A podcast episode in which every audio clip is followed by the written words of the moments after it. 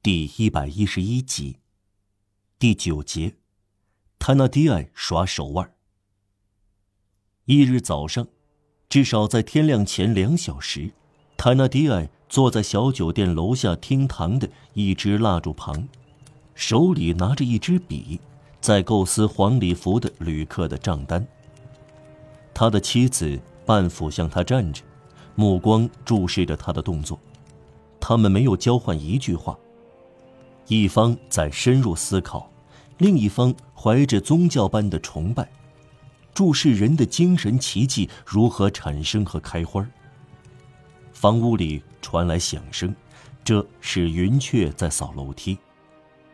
过了整整一刻钟，做了一些涂改，塔纳迪埃产生了这个杰作：一号客房先生的账单，晚餐三法郎，住房十法郎。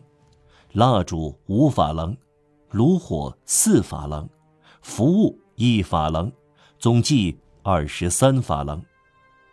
服务写成了副物。二十三法郎，女人叫道，热烈中夹杂了几分犹豫。像所有的大艺术家那样，泰迪安娜并不满意。呸，她说，这是在维也纳会议上。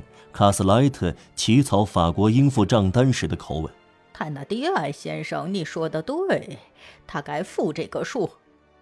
女人想到当着她两个女儿的面送给科赛特的布娃娃，喃喃地说：“这是对的，但太多了，他不肯付的。”塔纳迪埃冷峭的一笑，说道：“他会付的。”这笑声是信心和权威的最高表示，这样说就该这样做。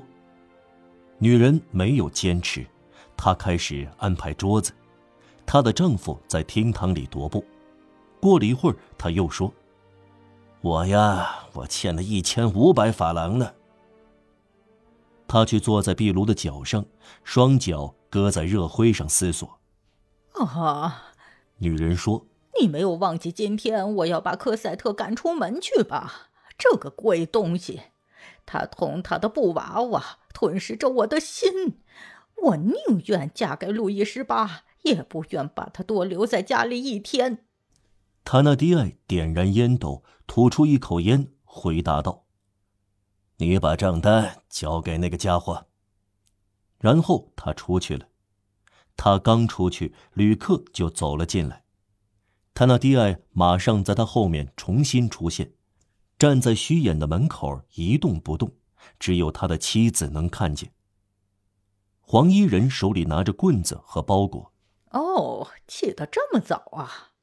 塔纳迪埃的女人说：“先生要离开我们了。”他一面这样说，一面尴尬的在手里翻弄着账单，用指甲折了几折。他粗蛮的脸。流露出一种不常有的表情，胆怯和顾虑。将这样一份账单拿给一个外表太像穷鬼的人，他觉得不自在。旅客看来有心事，若有所思。他回答：“是的，太太，我要走了。”先生，他接着说：“在蒙费梅没有事吗？”“没有，我路过这里。”如此而已，太太。他又添上说：“我该付多少钱？”他那第二的女人没有回答，把折好的账单递给他。汉子打开来看，但他的注意力显然在别的地方。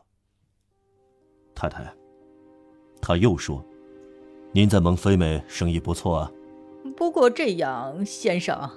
他那第二的女人回答。对看不到火冒三丈感到吃惊，他继续用哀婉动人的声调说：“哦，先生，这年月很艰难。再说我们这地方有钱人很少，您看到，这是个小地方。要不是我们有时候有像您这样豪爽和有钱的旅客，那就糟了。”我们负担很重，瞧，这个小姑娘要花费我们老鼻子了。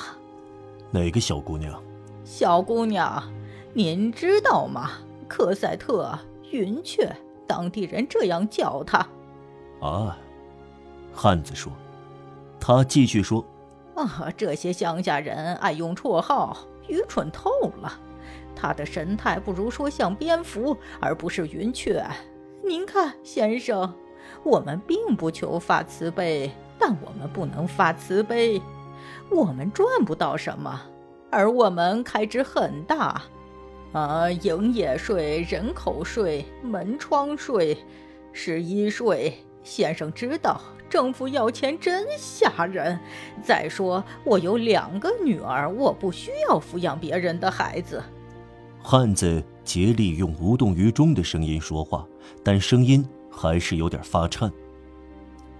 如果有人给您卸包袱呢？卸什么包袱？科赛特吗？是的。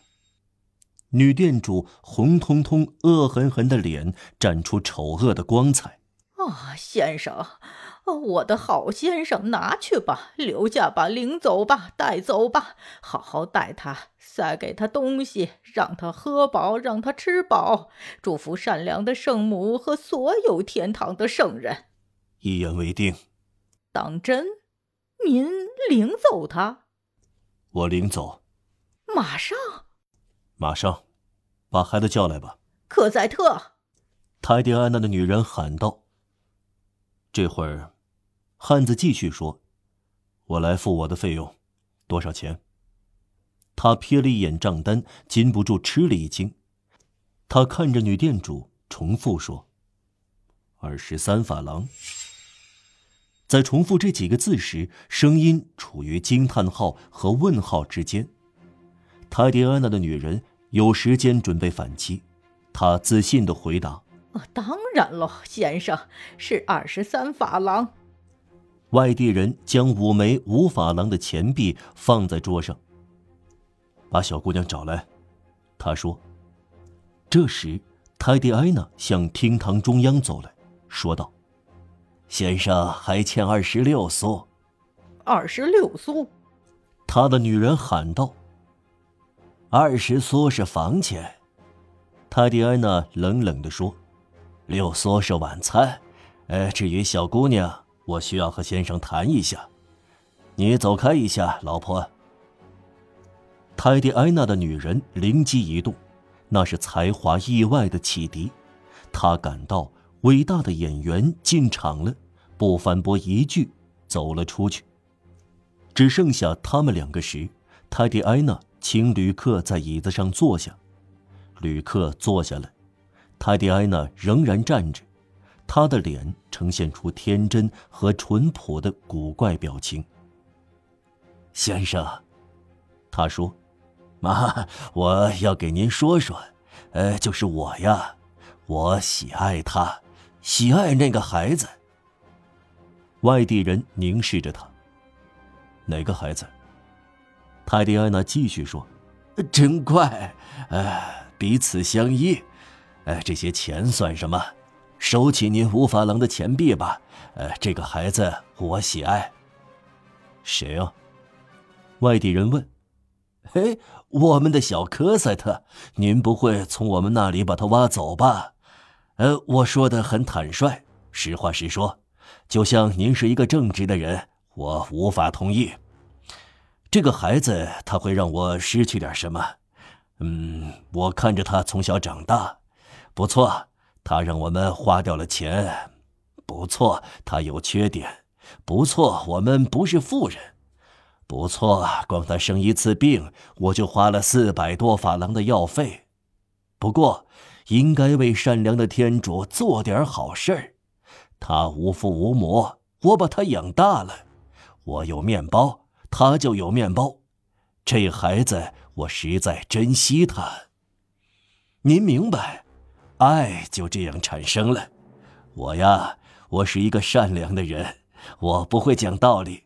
我爱她，爱这个小姑娘。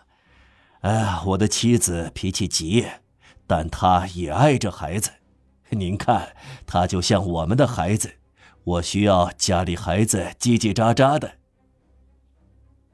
外地人始终凝视着他，他继续说：“对不起，请原谅，先生。”绝不能这样白白的把孩子送给一个过路人。哎，我说的不对吗？除此以外，呃，我没有说您有钱，您的模样像正直的人，这是不是他的运气呢？呃，但必须知道，您明白吗？假设我让他走了，我做出自我牺牲，我想知道他到哪里去，我不想失去他的踪影，我想知道他到哪一家去，不时去看看他，让他知道抚养他的好父亲在这里，他照看好他。总之啊，呃，有的事是不能做的。我还不知道您的名字，您把他带走了，我会说：“喂，云雀呢？他到哪儿去了？”至少得看看讨厌的破证件吧，啊，看看一小本身份证吧。